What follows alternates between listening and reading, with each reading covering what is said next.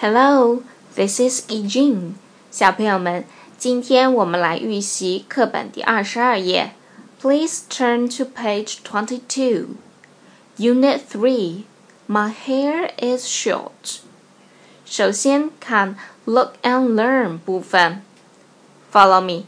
Air, air, hair, hair. 头发。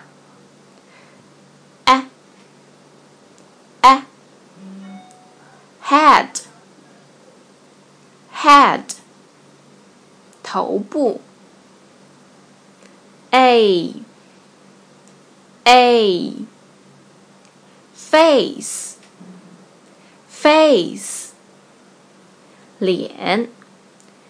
那么脸上的器官我们学过哪些呢？有 eye 眼睛，ear 耳朵，nose 鼻子，还有一个我们没学过的眉毛，eyebrow eyebrow。那么除了头部 head 之外，小朋友们，你们还知道哪些身体部位呢？嗯，你们知道的还不少呢，有肩膀 （shoulder）、手臂 （arm）、手 （hand）、手指 （finger）、身体 （body）、腿 （leg）、膝盖 （knee）。脚 foot， 脚趾 toe 等等等等。好了，再来看 look and say 部分。My is or。My 表示我的。Your is or。Your 表示你的。注意 your 的拼写。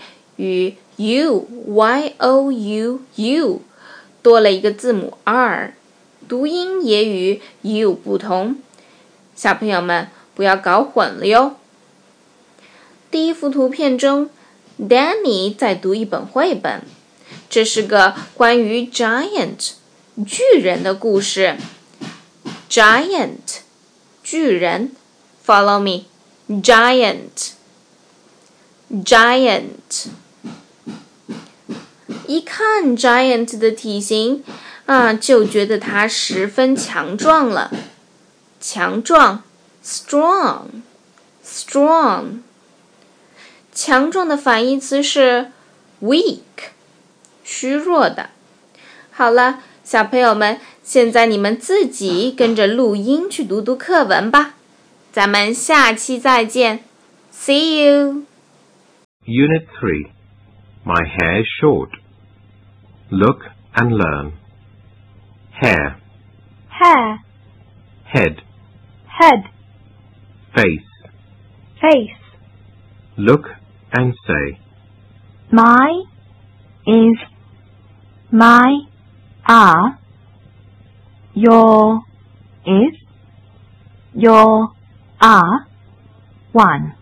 I'm giant, big and tall. My head is big and my hair is short. My mouth and eyes are big.